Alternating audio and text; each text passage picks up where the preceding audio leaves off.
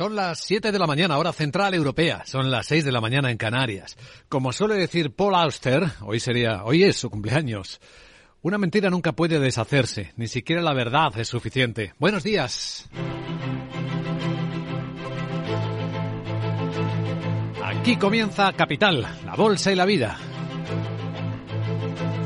Empezamos el viernes con frío en el mercado de las tecnológicas. Tras publicar resultados, la AAA, Apple, Amazon, Alphabet, Google, las caídas en el mercado fuera de hora vienen siendo llamativas y tienen que ver con, con el frío, con el enfriamiento de su demanda, con la caída de sus ventas.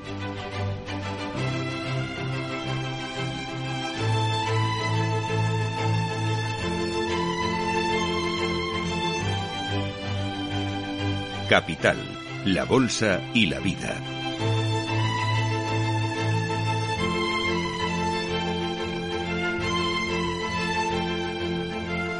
Luis Vicente Muñoz. Van a estar en nuestro foco las tecnológicas y vamos a explicar qué les está pasando porque ni siquiera Apple se ha librado de una caída de las ventas en el último trimestre tocada en parte por los problemas en la fabricación de su iPhone en las eh, factorías chinas. Pero Amazon, por ejemplo, que batió en ventas la expectativa del mercado, esa debilidad en el negocio en la nube, incluso con las singularidades como que es entre las del negocio digital, de publicidad digital, la única que lo está haciendo subir, pues viene cayendo la que más ahora mismo, un 5% fuera de hora. Alphabet baja un 4,6% y Apple un 3%.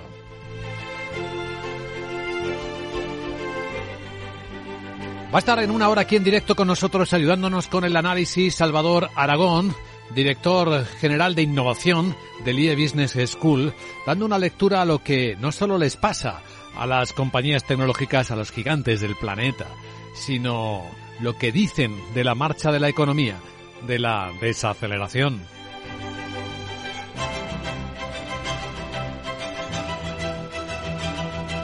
Porque en la escena los líderes de estas tecnológicas han estado hablando durante la noche europea con los eh, accionistas en las famosas call y nos han dejado algunos mensajes que vamos a ir comentando en los próximos minutos. Tanto Tim Cook como Sundar Pichai han hablado y los vas a escuchar enseguida en Capital Radio, en la radio de los líderes. El contexto es para um, Tim Cook, el CEO de Apple, tercer factor. Es un entorno macroeconómico desafiante, dice Cook, ya que el mundo continúa enfrentando circunstancias sin precedentes, desde la inflación hasta la guerra en Europa del Este, los impactos duraderos de la pandemia. Y sabemos, dice, reconoce que Apple no es inmune a ello, como los demás. Así que eso que decía ayer eh, Mark Zuckerberg, de que este va a ser el 2023 el año de la eficiencia, traducido hay que seguir ajustando los costes, va a ser algo así como la disciplina que van a aplicar los CEOs de los gigantes tecnológicos, como el propio Sundar Pichai, el de Alphabet Google, decía.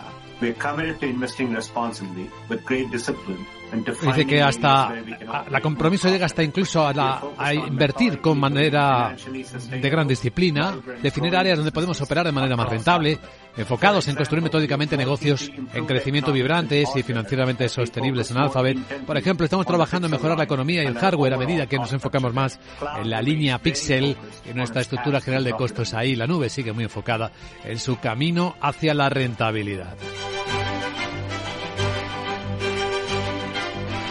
Vamos a tener más protagonistas que van a desnudarse, van a mostrar sus resultados en los próximos minutos. Lo hará en España CaixaBank, el gigante financiero. El mercado sigue también manteniendo buenas expectativas de solidez financiera.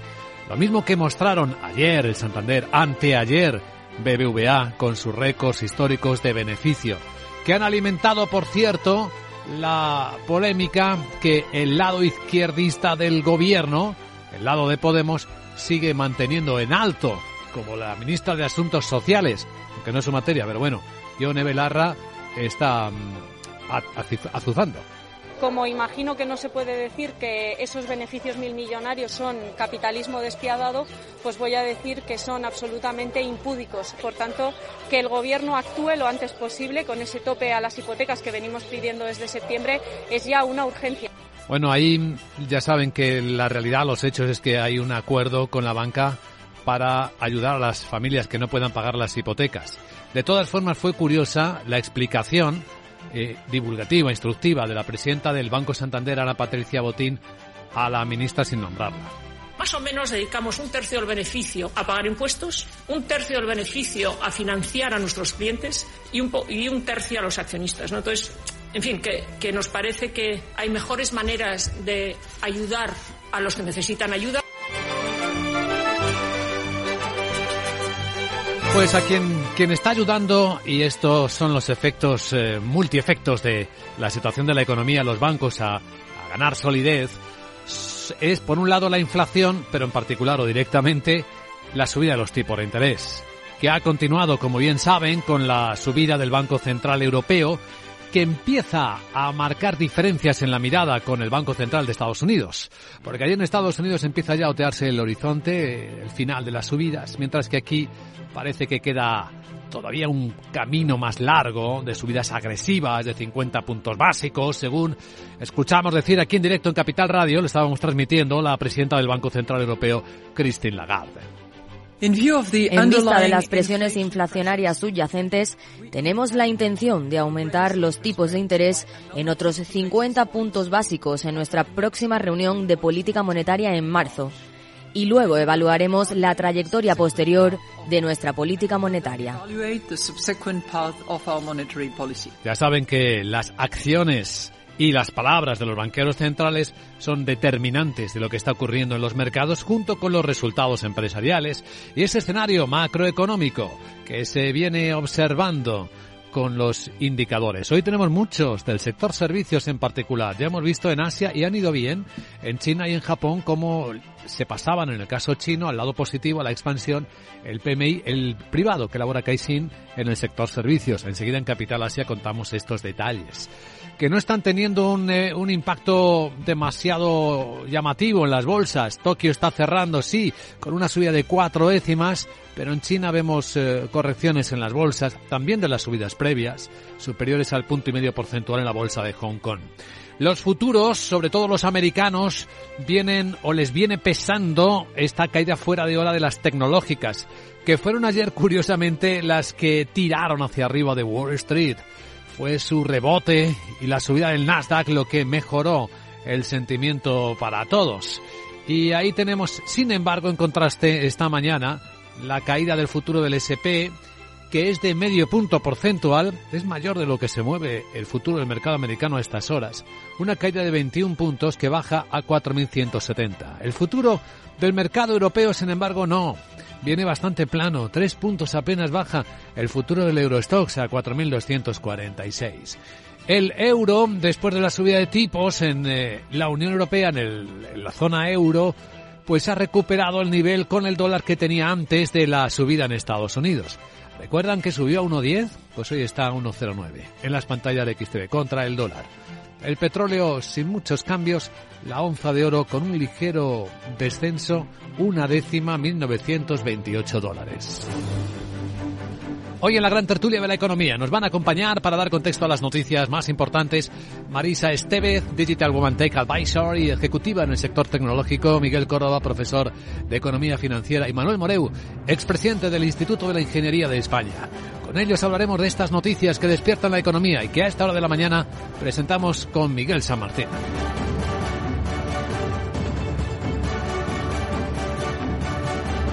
Escucha lo que viene. El FMI pide a los bancos centrales que actúen sin demora, sin más demora, para controlar la inflación. Un informe de tres economistas del fondo instan a que no se dejen llevar por las políticas optimistas del mercado. Alertan de que las expectativas eh, sobre que la presión menor en los precios de la energía comience un, un proceso de desinflación, junto con una perspectiva de recesión bastante suave, han impulsado una relajación en la financiación durante el rebote de las bolsas. De este modo, defienden que los bancos centrales deben mostrarse decididos en su lucha contra la inflación y asegurarse de que la política monetaria se mantenga lo suficientemente restrictiva como para que la inflación vuelva a estar dentro del objetivo fijado de manera duradera. La foto más poderosa de las últimas horas, la de la presidenta de la Comisión Europea y los comisarios en Kiev con Zelensky y la Comisión, va a proponer prolongar un año la suspensión de los aranceles a las importaciones y exportaciones ucranianas para ayudar, que expira en el mes de junio. La medida deberá ser aprobada por los Estados y el Parlamento Europeo una vez eh, se presente oficialmente. Este es uno de los anuncios que ha realizado la presidenta del Ejecutivo Comunitario, Ursula von der Leyen, durante una visita a Kiev, además de que se va a aprobar para el aniversario de la invasión el 24 de febrero el décimo paquete de sanciones contra Rusia. Von der Leyen insiste en que este país ya está perdiendo. Rusia dice que está, está pagando un alto precio, ya que nuestras sanciones erosionan su economía, haciéndola retroceder una generación. La limitación del precio del crudo ya le cuesta a Rusia unos 160 millones de euros cada día y vamos a seguir aumentando la presión. Introduciremos, con nuestro socio del G7, un tope adicional de precios sobre los productos petrolíferos rusos. En el capítulo financiero, la Comisión anuncia que a los 18.000 millones de euros en ayuda macrofinanciera que la Unión ha acordado entregar a Ucrania en 2023 se sumarán 145 millones en asistencia humanitaria y 305 en cooperación bilateral para la reconstrucción de infraestructuras. Este viernes se celebra una cumbre entre la Unión Europea y Ucrania en Kiev tras la reunión del Colegio de Comisarios de ayer. Se prevén nuevos anuncios. Uno de los puntos que se puede ratificar es que este país participe en el programa para el mercado único, un mecanismo de financiación con el objetivo de mejorar la integración económica. Este plan cuenta con un presupuesto de 4.200 millones de euros. El objetivo, facilitar la transición es verde y digital y promover la competitividad de las empresas ucranianas. El presidente Volodymyr Zelensky insiste en que se debe acelerar su adhesión a la Unión Europea y ha lanzado una advertencia a sus aliados sobre la agresión de Rusia. No dejaremos ninguna acción agresiva del ocupante sin nuestra respuesta. El enemigo se encuentra en una fase concreta en la que la derrota estratégica de Rusia ya está clara. Pero desde el punto de vista táctico todavía tienen recursos para intentar llevar a cabo operaciones ofensivas.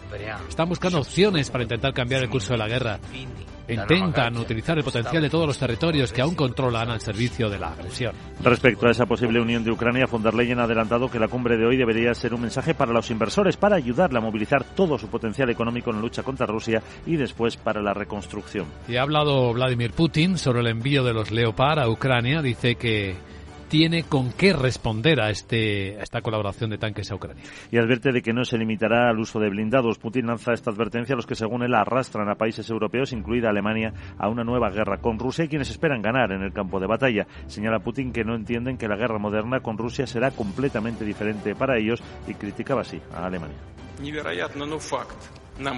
Es increíble, pero es un hecho. Una vez más estamos siendo amenazados con tanques alemanes, Leopard, con cruces en ellos. Una vez más se preparan para combatir contra Rusia en suelo ucraniano de la mano de los seguidores de Hitler y de su bandera.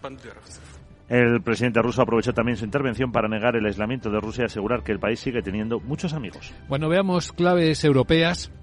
El Tribunal de Cuentas ha lanzado una alerta sobre el posible uso que se está haciendo de la política de cohesión para afrontar crisis diferentes. Dice que puede tener un impacto en su principal objetivo estratégico, que es reducir las disparidades entre regiones europeas. En un informe analiza las herramientas que la Unión puso a disposición de los miembros para darles más flexibilidad a la hora de usar los fondos de cohesión como respuesta a la crisis de la COVID. Los auditores concluyen que ayudó a los países a hacer frente a las dificultades económicas derivadas de la pandemia, pero alerta de su uso repetido como respuesta a las diferentes crisis. Por cierto que la Eurocámara retirado la inmunidad a dos sospechosos del llamado Qatar Son los eurodiputados Marc Tarabella y Andrea Cocholino, investigados por estar involucrados en la trama de sobornos a cambio de influencia política en la Eurocámara presuntamente vinculada a Qatar y Marruecos. Esto permitirá a la justicia belga continuar con el proceso judicial contra ambos diputados, belga e italiano. También están suspendidos por el momento de militancia en el Grupo Socialista. Por lo demás, en España, las entidades adheridas a la CECA reclaman tiempo para que las medidas de alivio hipotecario pactadas con el Gobierno surtan efecto. La Confederación Española de Cajas de Ahorro recuerda que se unieron al Código de Buenas Prácticas sobre préstamos hipotecarios y asegura que sigue la implantación y el avance de estas medidas.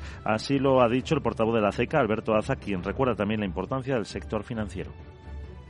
Debemos dar tiempo a que estas medidas surtan efecto y seguiremos eh, estrechamente su implantación analizando los avances que vayamos consiguiendo. Contar con un sector financiero fuerte es esencial para el progreso de la sociedad y para que la economía funcione, puesto que sólo así se puede proporcionar financiación a la actividad real. Bueno, hablando de bancos, precisamente en este instante CaixaBank comunica a la CNMV sus resultados del año 2022 y también los del último trimestre del año que dejamos atrás.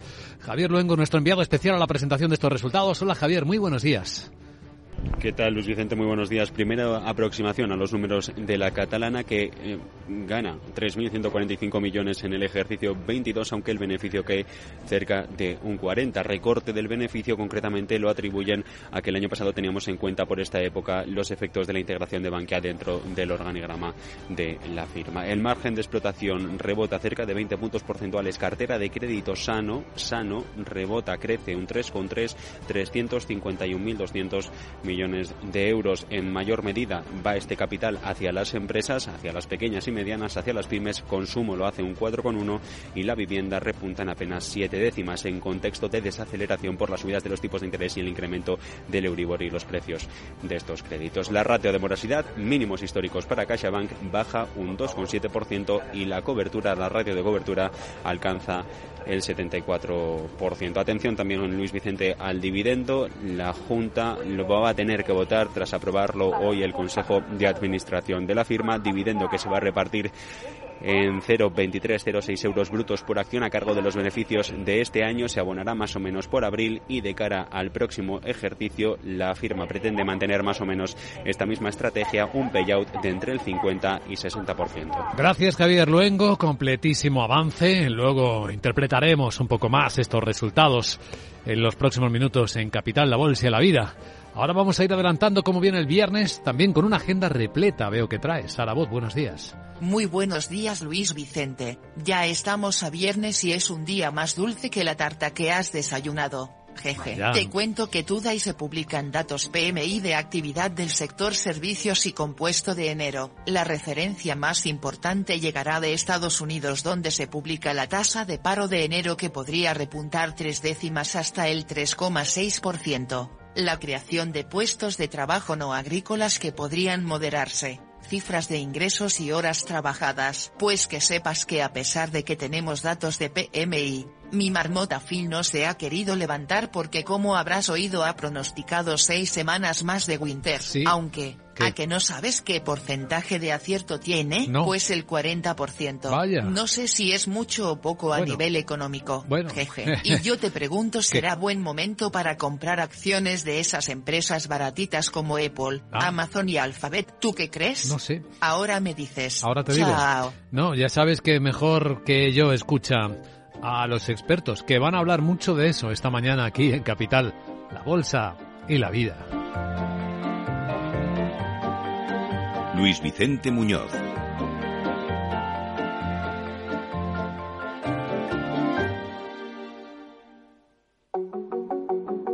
Torre Emperador Castellana. Una de las cinco torres de Madrid pone a tu disposición espacios de oficinas sostenibles para alquilar que se adaptan totalmente a tus necesidades.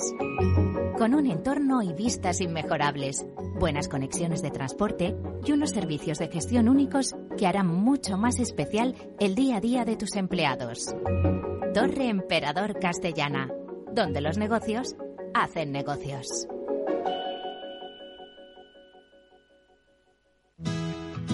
Tienes claro lo que quieres. En Cuchabank te lo ponemos fácil. Hipotecas Cuchabank, donde terminan las comparaciones. Más info en cuchabank.es. En Hipercor y el supermercado El Corte Inglés siempre tienes ofertas increíbles. Como el 70% en la segunda unidad en el atún claro al buen aceite de oliva pack de 6 latas. Comprando dos, el segundo pack sale a solo 2,76. Y recuerda que ahora con tus compras de charcutería te llevas hasta 25 euros de regalo para próximas compras. En Hipercor y el supermercado El Corte Inglés. Precios válidos en Península y Baleares.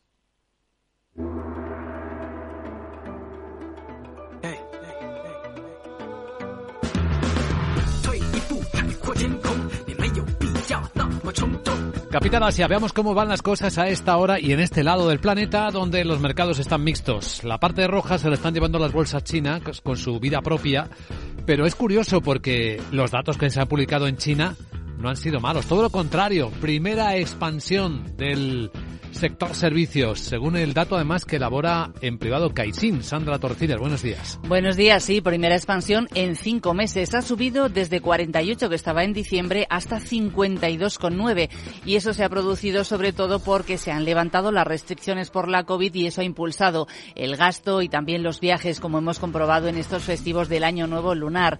La reapertura de la economía también ha impulsado las exportaciones de servicios y el subíndice de nuevos pedidos ha pasado a terreno expansivo. Además, las empresas son optimistas sobre las perspectivas de recuperación para los próximos 12 meses y el índice de confianza empresarial alcanza el nivel más alto en 12 años. El compuesto que recoge tanto la actividad manufacturera como la de servicios también ha, subido hasta 51,1 y es la primera expansión en cinco meses. Bueno, son buenas perspectivas las que está mostrando este índice, pero las bolsas con subida propia pues ahí está Hong Kong recortando el 1,4%. Ya abren, por cierto, la libre circulación con la China continental en las próximas horas, después de la política cero COVID. Shanghai está bajando siete décimas. Bueno, y Tokio ha cerrado con una subida de cuatro décimas después también de ver un PMI del sector servicios en positivo. Sí, también ha subido hasta 52,3, aunque la lectura se ha quedado un poquito por debajo de la lectura preliminar, pero se mantiene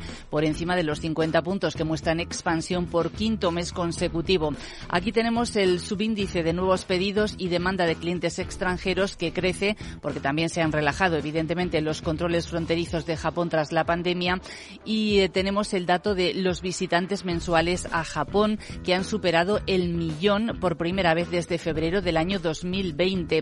También es interesante en, eh, en esta encuesta del sector servicios ver cómo el subíndice de empleo ha registrado la primera contracción en 12 meses y es que las jubilaciones han superado a las nuevas contrataciones. El PMI compuesto ha repuntado hasta 50,7 por encima del umbral de la rentabilidad de 50 por primera vez en tres meses. Protagonistas, el mayor proveedor de Toyota, se llama Denso, está recortando previsiones anuales. Sí, esta compañía es eh, un importante fabricante de piezas y de chips para automóviles y ha reducido la previsión de beneficios operativos para todo el año en más de un 12%. Y ojo porque, porque está advirtiendo de que podría haber escasez de semiconductores y esto provoca recortes en la producción de coches. Denso obtiene aproximadamente la mitad de sus ingresos del grupo Toyota. Y entre otros protagonistas están Renault y Nissan. ¿Ya tenemos una fecha para que presenten su nueva alianza? Sí, Renault Nissan y Mitsubishi ya tienen esa fecha para anunciarlo formalmente el 6 de febrero. Va a ser en Londres. Recordamos que las automovilísticas van a reestructurar la alianza que mantienen desde hace dos décadas y que basa por equilibrar las participaciones eh, de Renault y de Nissan, la que tienen una en la otra, y también hará que la japonesa invierta en el negocio de coches eléctricos de la francesa. Eso sí, previamente lo tienen que aprobar los respectivos consejos. Vamos a cerrar nuestra revista radiofónica hoy de Asia con el último último episodio del drama del multimillonario indio Adani. Sí, siguen sus acciones en caída libre. El último golpe que ha recibido, Dow Jones eh, Índices, la va a eliminar a la firma insignia Adani Enterprise de sus índices de sostenibilidad el próximo 7 de febrero. Las autoridades de India han pedido una investigación más amplia sobre el asunto. El Banco Central ha pedido a los prestamistas que den detalles de su exposición al grupo. Hoy siguen bajando los títulos de Enterprise Enterprises, otro 10%. Desde la semana pasada su capitalización ha bajado 28.000 millones de dólares y la de todas las empresas 115.000 millones eh, de dólares. De momento, según eh, está eh, contando en exclusiva Reuters, sí que el grupo Adani ha pagado los cupones que tenía previstos de bonos en circulación denominados en dólares estadounidenses. Capital Asia.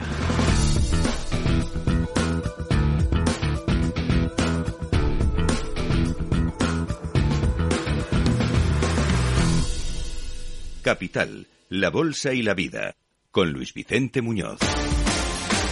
Y con Laura Blanco ahora. Buenos días, Laura. Así que la triple A de las Big Tech ha pinchado. Efectivamente, la triple A pincha. Cook, Pichai y Bezos. Apple, Alphabet y Amazon publican resultados. Juntas suponen unos 5 trillones de valor de mercado. Y esto le han dicho a los inversores, a los accionistas, a la bolsa.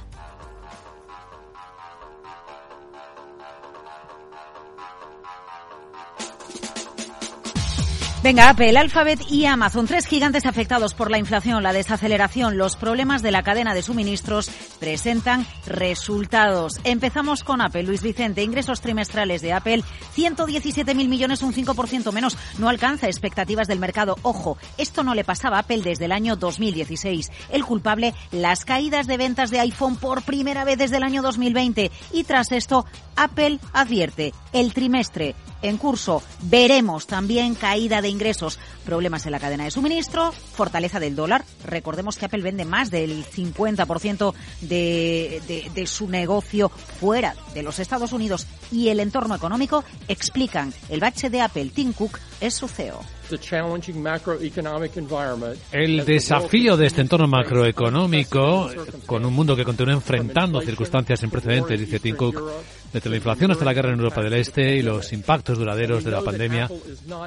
Y sabemos que Apple reconoce no es inmune a ello tenemos matices a los resultados porque caen las ventas de Apple, pero no caen en los servicios, ¿eh? Apple TV, App Store o los iPad, eh, que siguen evolucionando al alza. El iPhone, eso sí, sigue siendo el corazón de los resultados de Apple. 65.800 millones de los 117.000 total que la empresa ha tenido en ingresos.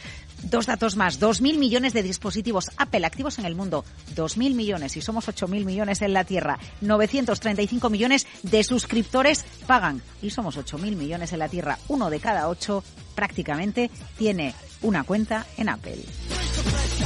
Venga, vamos con Alphabet, matriz de Google. Resultados por debajo de las expectativas. El crecimiento más lento en su historia en ventas. Salvo un trimestre que hubo en el año del COVID, el crecimiento más lento de Alphabet de la historia. Motivo, los clientes reducen gasto de publicidad en Google. ¿Y qué responde Alphabet? Se promete un ajuste de cinturón, costes ajustados, disciplina. CEO de Alphabet, Sundar Pichai. Dice que están comprometidos a invertir de manera responsable, con gran disciplina y definir áreas donde puedan operar de manera más rentable. Dice el señor Pichai que están enfocados en construir metódicamente negocios en crecimiento vibrantes y financieramente sostenibles en Alphabet. Por ejemplo, estamos trabajando en mejorar la economía y el hardware a medida que nos enfocamos más en la línea Pixel y nuestra estructura general de costes. La nube sigue muy enfocada en su camino hacia la rentabilidad. Bueno, y aquí os doy alguna cifra más, teniendo en cuenta que queda atrás la exuberancia de la pandemia. El beneficio ha caído de 20.600 millones a 13.600. Es mucha caída. Los ingresos aumentan, pero ojo, YouTube, ingresos por anuncios en YouTube caen un 8%. Y lo que marca un punto brillante en Alphabet es la nube, donde los ingresos crecen un 32%. Bueno, y falta la tercera. Eh, sí, nos queda, nos queda Amazon, la tercera A. Advierte que el beneficio en el trimestre en curso va a estar entre 4.000 millones y cero. Cero directamente. ¿Cómo? Cero beneficio en este trimestre es uno de los escenarios que dibuja Amazon. Motivo, el ahorro por despidos no compensa el impacto financiero que ha retraído el consumo del particular, del consumidor o del cliente en la nube, está ahorrando, está restringiendo gastos. Sí, los ingresos navideños de Amazon han ido mejor de lo esperado, pero el entorno que dibuja Amazon en los próximos trimestres incierto. Así que Andy Yassi, su CEO, ya dice, aquí la clave, ajustar los costes y acoplarnos a este nuevo escenario. Creo que la mayoría de las empresas en este momento están actuando con cautela, lo ven prácticamente en todas las empresas y también estamos siendo muy cuidadosos con la racionalización de nuestros costes. Cuando eres cauteloso, buscas maneras de encontrar, de gastar menos dinero. Tú al principio del programa citabas la eficiencia en la que se apoyó, el año de la eficiencia en la que se apoyó Mark Zuckerberg al publicar resultados de Meta esta semana. Pues en la misma línea Amazon, en la misma línea Google, en la misma línea está Apple. Bueno, te doy un dato más. Las ventas netas de Amazon en el último trimestre, eh, a ver, es que son espectaculares, más allá de que las empresas hayan caído todas en el mercado fuera de hora. Estamos hablando de casi 150 mil millones de dólares en ingresos. Cifras brutales, pero las Big Tech ya no son lo que eran, también tienen que ajustarse el cinturón como previamente lo han hecho todos los sectores en la historia, petroleras, automovilísticas, bancos. La AAA ha cantado. ¿Suena coral?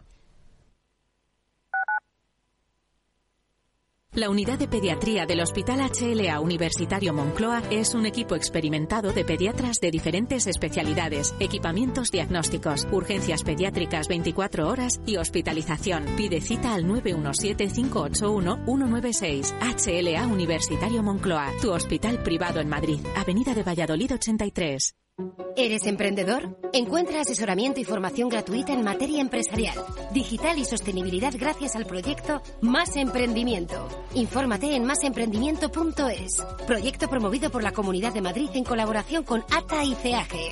Financiado por la Unión Europea Next Generation EU. Plan de recuperación, transformación y resiliencia. Escucha cada día entre las 8 y las ocho y media de la noche el balance de los deportes con Paco Lloret, la emoción del fútbol y la pasión del deporte en el balance. Capital Radio.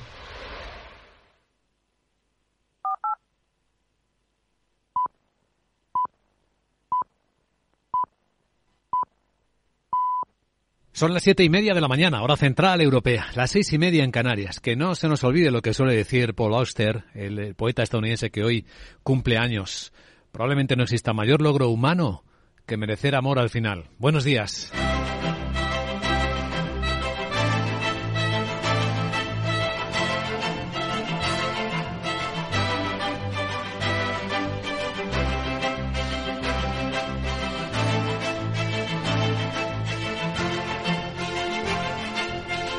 Capital, la Bolsa y la Vida, con Luis Vicente Muñoz.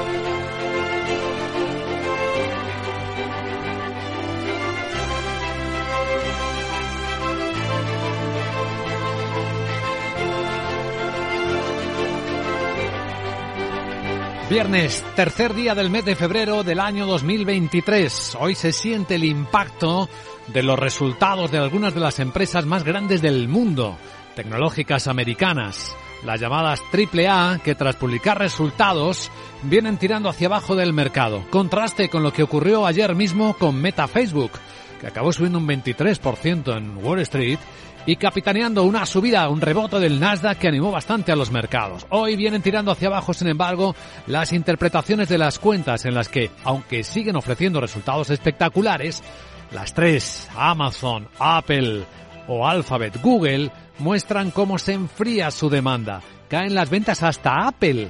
No se libra de la caída de las ventas. En el mercado fuera de hora tenemos un 5-4-3 un 5% de caída en Amazon, un 4% de caída, bueno, ya casi el 5 también en Alphabet y en Apple una caída del 3%. Están en nuestro foco. ¿Qué está ocurriendo con las grandes tecnológicas del mundo? ¿Qué nos está diciendo de la marcha de la economía, del comportamiento de los ciudadanos, de sus expectativas?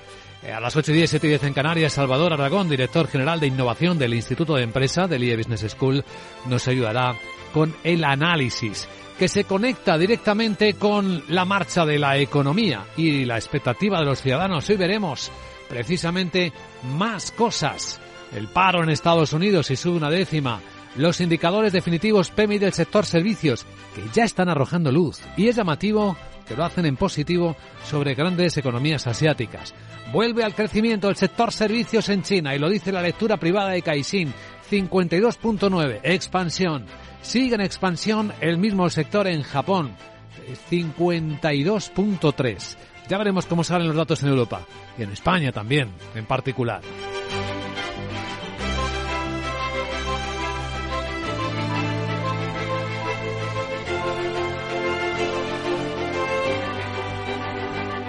Por lo demás, este viernes despierta con cumbre europea-Ucrania. Ayer fue muy poderosa la fotografía de los comisarios con Zelensky. En las próximas horas probablemente los europeos anunciarán lo que dice la presidenta de la Comisión, Ursula von der Leyen.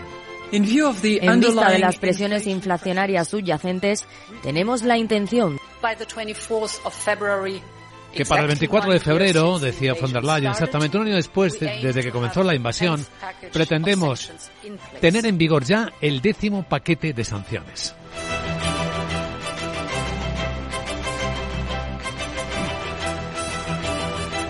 En la escena eh, de los protagonistas de hoy, en la última hora hemos incluido ya los resultados de CaixaBank.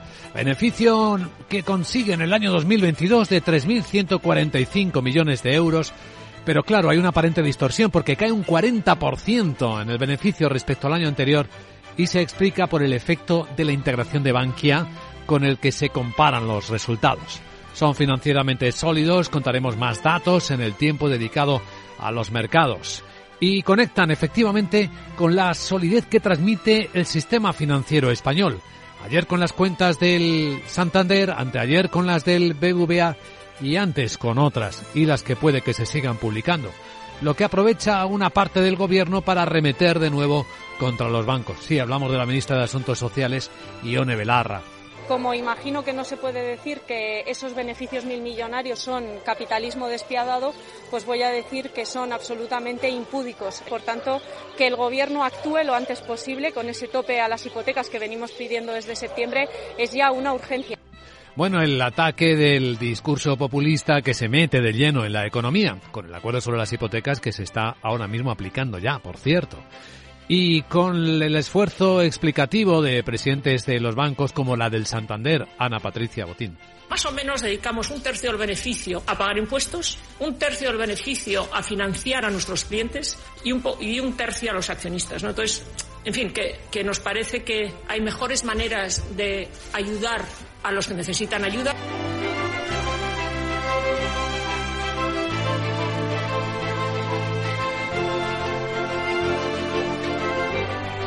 Bueno, y de fondo los bancos centrales, que siguen al pie de la letra su guion, sin sorpresas. Esta semana lo vimos con la Reserva Federal de Estados Unidos y ese movimiento de subida de tipos eh, de interés menor de los anteriores, 25 puntos básicos en lugar de 50, que no ha sido seguido por el Banco Central Europeo, que mantiene las subidas eh, agresivas, como vimos ayer en directo aquí en Capital Radio, con 50 puntos básicos más de subida, lo que empieza a desacoplar la fiereza con la que los bancos centrales combaten la inflación según la zona que miremos. Más eh, suave en Estados Unidos sigue siendo dura en la Unión Europea. Efecto en los mercados, pues también lo iremos viendo. De momento lo que adelantamos es que el efecto de las caídas fuera de hora de los mercados, en los mercados de tecnología de los eh, tres de la AAA, de Amazon, Apple y Alphabet Google se nota pues en el conjunto de la sensación de este viernes. Viene cayendo seis décimas el futuro del SP500 25 puntos a 4.166. Y esto también empieza a tocar al futuro europeo, que en vez de conectarse con las subidas con las que acabó Wall Street, pues parece que va a cotizar un poquito esta incertidumbre, dos décimas abajo el futuro del Eurostoxx 50. Vemos en las pantallas de XTV cómo la subida del euro con la corrección del dólar se ha neutralizado con la última subida de tipo de interés en Europa. Así que tenemos hoy de nuevo al euro en 1,09 dólares. El precio del petróleo estable y el de la onza de oro también.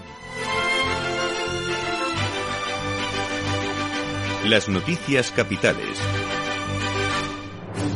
Y a todo esto, Miguel San Martín, buenos días, con el Fondo Monetario Internacional animando a los bancos centrales a que sigan actuando sin demora para contener la inflación. Así, efectivamente, buenos días. Lo dice un informe de tres economistas de la entidad que instan a que no se dejen llevar los bancos centrales por esas políticas optimistas. Alertan de que las expectativas sobre que la presión menor en los precios de la energía comience a hacer bajar la inflación, junto con una perspectiva de recesión más suave, han impulsado a esa relajación en la financiación durante este rebote que estamos viendo en las bolsas. Así que defienden que los bancos centrales deben mostrarse decididos en su lucha contra la inflación y asegurarse de que la política monetaria se mantenga lo suficientemente restrictiva como para que la inflación vuelva a estar dentro del, del objetivo fijado de manera duradera. Ya sabemos cómo la Comisión Europea va a proponer seguir ayudando a Ucrania, entre otras cosas, prolongando un año más la suspensión de los aranceles a importaciones y exportaciones ucranianas. Una medida efectivamente que deberá ser aprobada por los Estados y el Parlamento Europeo una vez se presente oficialmente. Este es uno de los anuncios que ha realizado la presidenta del Ejecutivo Comunitario Ursula von der Leyen en su visita a Kiev, además de que se va a aprobar para el aniversario de la invasión, que será el 24 de febrero, el décimo paquete de sanciones contra Rusia. Von der Leyen insiste en que ese país ya está perdiendo la guerra. Dice que Rusia está pagando un alto precio, ya que nuestras sanciones están erosionando su economía, haciéndola retroceder una generación. La limitación del precio del crudo ya le cuesta a Rusia unos 160 millones de euros cada día y vamos a seguir aumentando la presión. Introduciremos, con nuestro socio del G7, un tope adicional de precios sobre productos petrolíferos rusos. También anuncia que a los 18.000 millones de euros en ayuda macrofinanciera que la Unión ha acordado entregar a Ucrania este 2023 se van a sumar 145 millones más en asistencia humanitaria y otros 300 en cooperación bilateral para la reconstrucción de las infraestructuras. En el lado ruso, Vladimir Putin, el presidente, sigue estimulando su propia propaganda. Asegura que tiene con qué responder al envío de tanques a Ucrania. Y advierte de que no se limitará al uso de blindados. Esa respuesta, Putin lanza una advertencia a los que, según él, arrastran a países europeos, incluida Alemania, a una nueva guerra contra Rusia y quienes esperan ganar en el campo de batalla. Dice Putin que no entienden que la guerra moderna con Rusia será completamente diferente para ellos y criticaba a Alemania. Es increíble, decía Putin. Es un hecho, una vez más estamos siendo amenazados con tanques alemanes, Leopard, con cruces en ellos. Una vez más se preparan para combatir contra Rusia en suelo ucraniano de la mano de los seguidores de Hitler y de su bandera.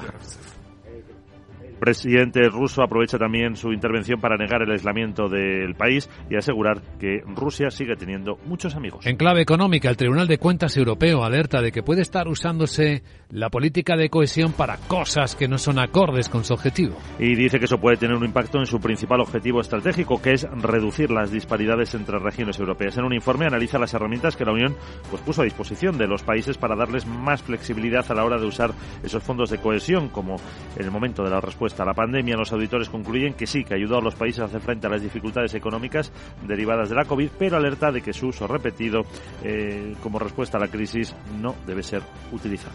España, un par de apuntes laborales. Inditex ha propuesto a los sindicatos equiparar las condiciones salariales en todos los centros de España a través de la implantación de salarios fijos garantizados. Una propuesta de comisiones obreras que se ha realizado durante la segunda reunión de la Mesa Estatal de Negociación Salarial. Ese eh, mínimo garantizado de salario fijo anual complementa las retribuciones recogidas en el convenio. Además, habría que sumar una retribución variable en función del sistema de participación en ventas, un mecanismo que también prevén homogeneizar. La compañía se ha abierto a establecer algunas mejoras sociales reclamadas por los sindicatos, como ayudas por familia a cargo o por nacimiento de hijos, para material escolar, guardería, matrícula universitaria o adopción internacional. Y una condena a Amazon de un juzgado de Madrid dice que los 2.166 repartidores que operan bajo el modelo Amazon Flex tienen una relación laboral. Es decir, que deben ser empleados. En este sistema utilizan su vehículo eh, particular para los repartos. Según la secretaria confederal de UGT, Patricia Ruiz, es un nuevo caso de falsos autónomos. Amazon ha sido condenado por primera vez por usar un modelo de falsos autónomos. En la sentencia declara que hay 2.166 personas que utilizaban su vehículo propio y que eran obligadas a utilizar la aplicación y la forma de trabajo que imponía la empresa. Ha coincidido esta sentencia con la aprobación del texto en el Parlamento Europeo en el que se regulará a través de una directiva el trabajo de las plataformas digitales. Y en la agenda del viernes, venga, actualiza a nuestra audiencia. Sara, buenos días. Muy buenos días Luis Vicente, que sí y que es viernes y tu body lo sabe y en el que no hay demasiadas cositas en la agenda. Te cuento que y se publican datos PMI de actividad del sector servicios y compuesto de enero. La referencia más importante llegará de Estados Unidos donde se publica la tasa de paro de enero que podría repuntar tres décimas hasta el 3,6% la creación de puestos de trabajo no agrícolas que podrían moderarse, cifras de ingresos y horas trabajadas. Como has escuchado pocas cositas tenemos hoy menos mal que la Sarita ya está aquí para animarte la morning y te cuento que he descubierto un nuevo colega. Ah. Es un mini robot del tamaño de un insecto que es capaz de moverse solo con el viento. El objetivo es que se pueda emplear la escasez de abejas para polinizar. ¿Has visto? Valemos mm, pato, así que los humanos no le echéis insecticidas. Eh. Jeje. Bueno, ya sabes que ahora la ves en el Twitter. En Twitter. Twitter. Uf, no puedo con el eloncio. Ya. Chao. Chao, gracias, querida Sara. A continuación, en Capital Radio, informe de preapertura de los mercados de Europa y sus protagonistas. Capital, la bolsa y la vida con Luis Vicente Muñoz. En Darwinex hay más de 100 millones de euros buscando traders con talento. Ya hemos pagado más de 4 millones en comisiones de éxito. Si te tomas el trading en serio, únete a Darwinex. Capital en riesgo. Datos actualizados el 16 de septiembre de 2022. Capital, la Bolsa y la Vida, con Luis Vicente Muñoz. Bueno, pues las pantallas de CMC Markets eh, están recogiendo ya este impacto a la baja, esta sensación a la baja que están introduciendo en el mercado fuera de hora las grandes tecnológicas americanas, las de la AAA que hemos venido comentando. Ahora mismo el futuro del Eurostox eh, parece que va un poquito más abajo, dos décimas, nueve puntos de recorte en 4.240, con el futuro del SP que baja ya 25 puntos en 4.167.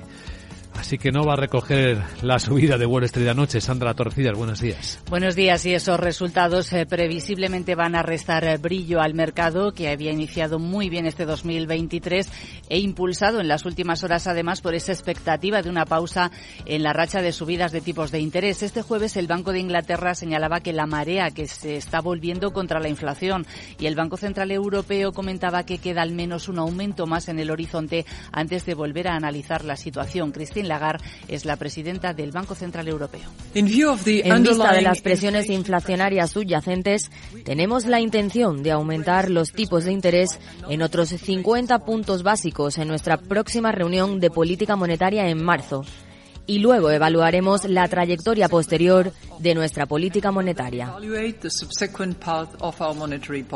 Atención hoy a los datos de PMI del sector servicios y compuesto y sobre todo a Estados Unidos con el informe de empleo. Los analistas esperan que la tasa se eleve hasta el 3,6% y que se hayan creado unos 185.000 nóminas no agrícolas. Es la cifra más baja desde enero de 2021 y eso sugiere que el mercado laboral fuerte estadounidense podría haber comenzado a relajarse. Protagonistas de hoy va a estar CaixaBank con los resultados que acaba de publicar y que nos adelanta nuestro enviado especial a la presentación de estos resultados. Javier Luengo, hola Javier buenos días.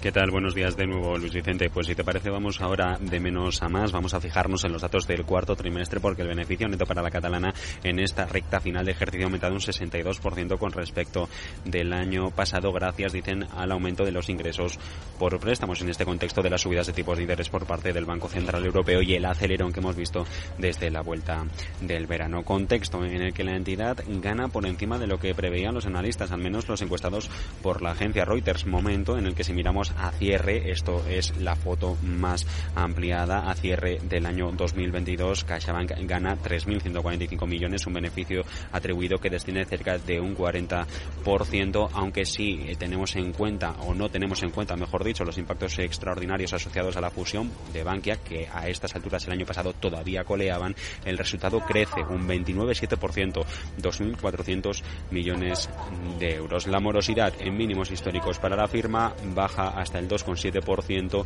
repagará, pagará un 55% en dividendos y mantendrá esta política de payout del 50-60 de cara al próximo ejercicio. Para quienes tengan títulos de la firma en cartera, recordar que con respecto de los números de este año se abonará previsiblemente en abril si la Junta que se convoca para dentro de dos semanas lo aprueba un dividendo de 0,2306 euros brutos por título. Gracias, Javier. Resultado de Sanofi, que también tenemos. Sí, la farmacéutica francesa pronostica un crecimiento moderado de las ganancias este año de un solo dígito bajo.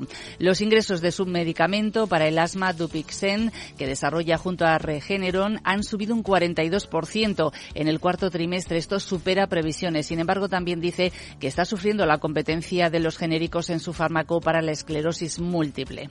Bueno, y el líder de los navegadores, Tontón, está elevando previsiones. Sí, tiene entre sus clientes a las automovilísticas y a las firmas de tecnología y eleva previsiones para este año. Y es que los ingresos en el cuarto trimestre han estado por encima de lo esperado. Ahora espera que el rango de ingresos se mueva entre los 540 y los 580 millones de euros y el flujo de caja libre entre el 0 y el 5%. Bueno, y ahora algunas buenas pistas de inteligencia económica para la inversión inmobiliaria después de la cumbre de CEOs del sector en Capital Radio. Laura Blanco, buenos días. Buenos días. Y en Torre Emperador, con Meli Torres Inversión Inmobiliaria, recogiendo las declaraciones de las voces más interesantes, vía Celere, Culmia, Edas Homes, vía Ágora o la propia Neynor. Su CEO, ¿cómo ve el ejercicio 2023? Borja García. Yo aún así creo que viene un año en cuanto a la actividad de nuestro sector más o menos continuista.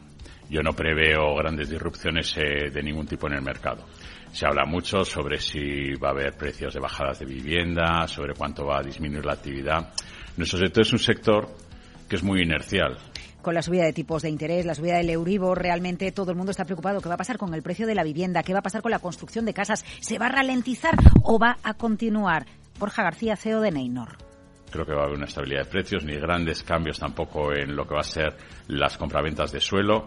Y por lo tanto yo ahí soy moderadamente optimista de que siendo eh, prudentes, porque es un año pues de mucha incertidumbre, creo que es un año que en general eh, el sector del real estate en España afrontará sin mayor problema. Hay más eh, información en capitalradio.es y a continuación aquí las claves de Estados Unidos.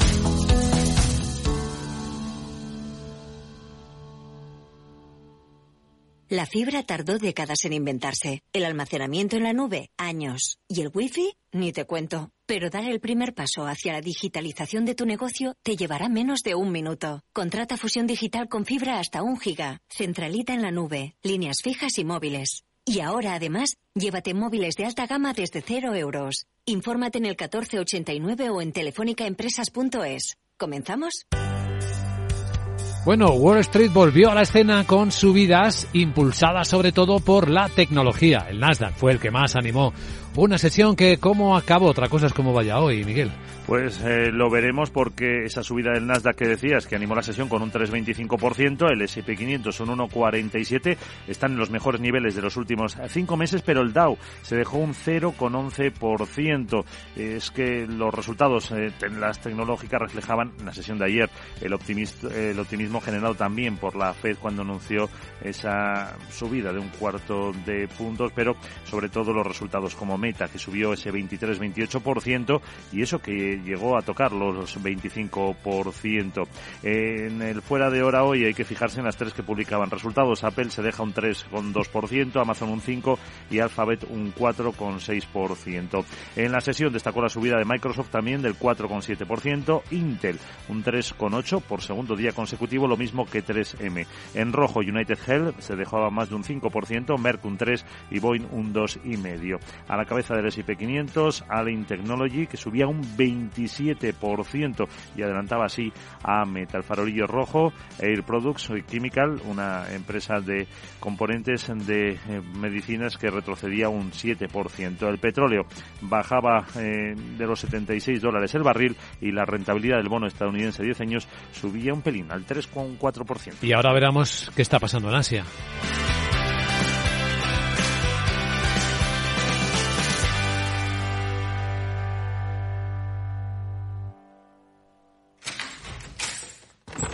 Salón.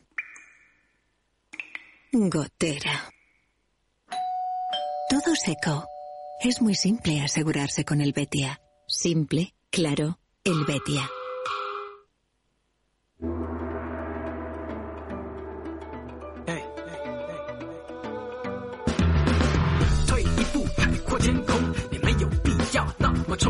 Pues recibimos señales positivas del mercado asiático, de la segunda economía del mundo, de China, donde el PMI del sector servicios, el que elabora Caixin, el privado, sube y vuelve a la expansión por primera vez en cinco meses. 52.9 ha sido la lectura, venía de 48. También en Japón muestra nivel expansivo 52.3, aunque estaba ya en ligera expansión. Impacto en las bolsas, no mucho. Cada una sigue su propio curso. Tokio cerró con una pequeña subida este viernes de cuatro décimas. En China, Hong Kong está cayendo el 1,4% y Shanghai siete décimas. Del lado asiático esto es lo más llamativo junto con la caída que continúa de las empresas del grupo del multimillonario indio Adani, que no ha parado de, de perder dinero. Se calcula que solo en pérdida de capitalización bursátil su grupo más de 65 mil millones de dólares.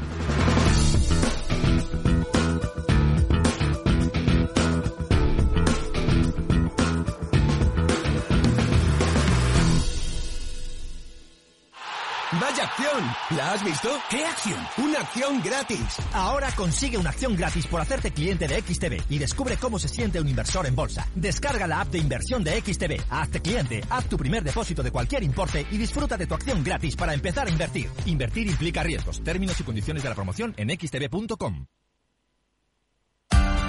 Capital Radio. Escucha lo que viene. CaixaBank patrocina este espacio. Y ahora un vistazo a la prensa financiera. Están hablando todos los medios financieros del mundo como los resultados de la AAA de Apple, Amazon y Alphabet Google han decepcionado.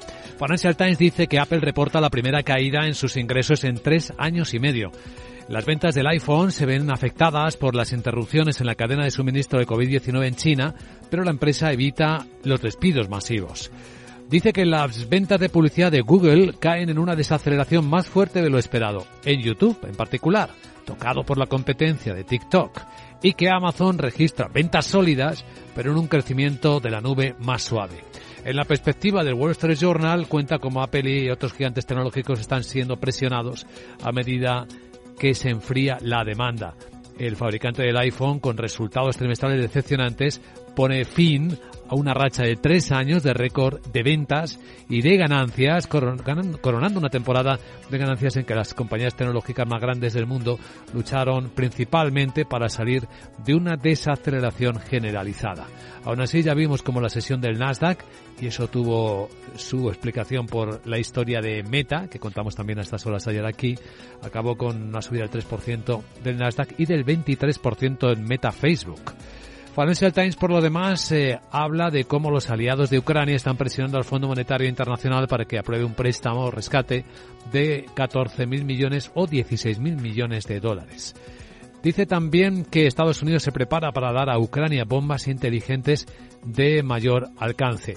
Y hay una historia que está también recorriendo el mundo, y es que el Pentágono dice que está rastreando un supuesto globo espía chino sobre los Estados Unidos.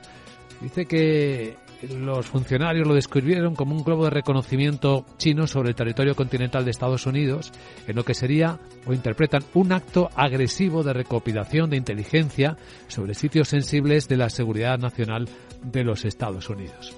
Vamos a echar un vistazo a otras historias. Wall Street Journal habla del equipo inusual que está detrás de la cripto Tether la moneda estable preeminente del universo cripto. Dice que hay un grupo de cuatro hombres que ha controlado el 86% de Tether Holdings, una empresa que opera una moneda estable en el corazón del universo financiero alternativo de las criptomonedas, que por cierto está siendo muy seguido porque vive un particular rally en el comienzo del año. Hoy el Bitcoin está en 23.500 dólares, poquito por debajo de los 24.000 que tocó a mitad de esta semana. En los diarios económicos españoles, ¿de qué se habla hoy? Guillermo Luna, buenos días. Muy buenos días. En cinco días leemos que Santander bate récords y activa mejores números para este año. Cierra 2022 histórico con un beneficio de 9.605 millones, un 18,2% más. Botín avisa contra fijar un tope a los precios y eleva hasta el 15% la estimación de rentabilidad para este año 2023. Por su parte, los bonistas exigen quitas para el ICO en el rescate de Telepizza. La cadena necesita refinanciar 300 35 millones en bonos para evitar el preconcurso de acreedores. El gobierno, por su parte, cambió la norma el mes pasado para tener poder de veto en los procesos de reestructuración. A su vez, el 44% de los contratos en el primer año de reforma laboral son indefinidos según apunta cinco días. Enero termina con la destrucción de 215.000 puestos de trabajo, sobre todo en comercio y hostelería. Noticias también para el Banco Central Europeo, la subida de tipos 50 puntos básicos y promete otros 50. Los mercados responden con caídas en el interés de la deuda. Y el turismo se duplicó en 2022, pero se, queja, se queda lejos de los niveles pre-COVID del año 2019. En el economista.es el IBEX conquista máximo histórico con dividendos. Wall Street rompe resistencias y se abre la puerta a alzas adicionales del 6%. El mercado desoye que el Banco Central Europeo subirá tipos más del 3,5%, ha aumentado en 0,5% y anticipa otra subida igual en marzo. Lagarde insiste en que hay que dudar de que pueda haber más alzas. Más asuntos, Correos ajusta su hoja de ruta y retrasa los beneficios hasta el año 2027. Cambia su plan tras incrementar las pérdidas en 2022. El ajuste de Escriba genera 60.000 afiliados nuevos en enero. La serie desestacionalizada camufla 215.000 empleos. Y la financiación bancaria cae en 2022 con el rally del Euribor. El saldo vivo mengua un 0,2% y se duplica las TAES finalmente en expansión, noticia 4 columnas de Santander, su beneficio histórico de 9.600 millones. Ana Botín dice que la rentabilidad subirá este año del 13% a más del 15%. También destaca la subida de tipos al 3% del Banco Central Europeo, mientras que las grandes multinacionales recortan 90.000 empleos por la incertidumbre. Bueno, dice el español que Santander está abriendo la puerta a remunerar el ahorro, los depósitos, pero que va a esperar a que la competencia mueva ficha. A ver quién es el primero. CaixaBank ha patrocinado este espacio. Capital Radio 103.2 Valor Salud. Tiempo de salud. Su actualidad, sus personas, sus empresas. Todos los viernes a las 10 de la mañana en Capital Radio, con Francisco García Cabello.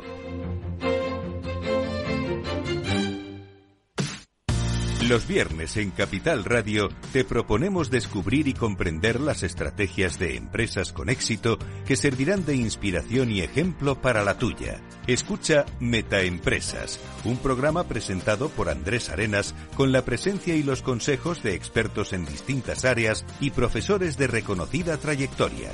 Todos los viernes a las siete y media de la tarde, Metaempresas, Capital Radio.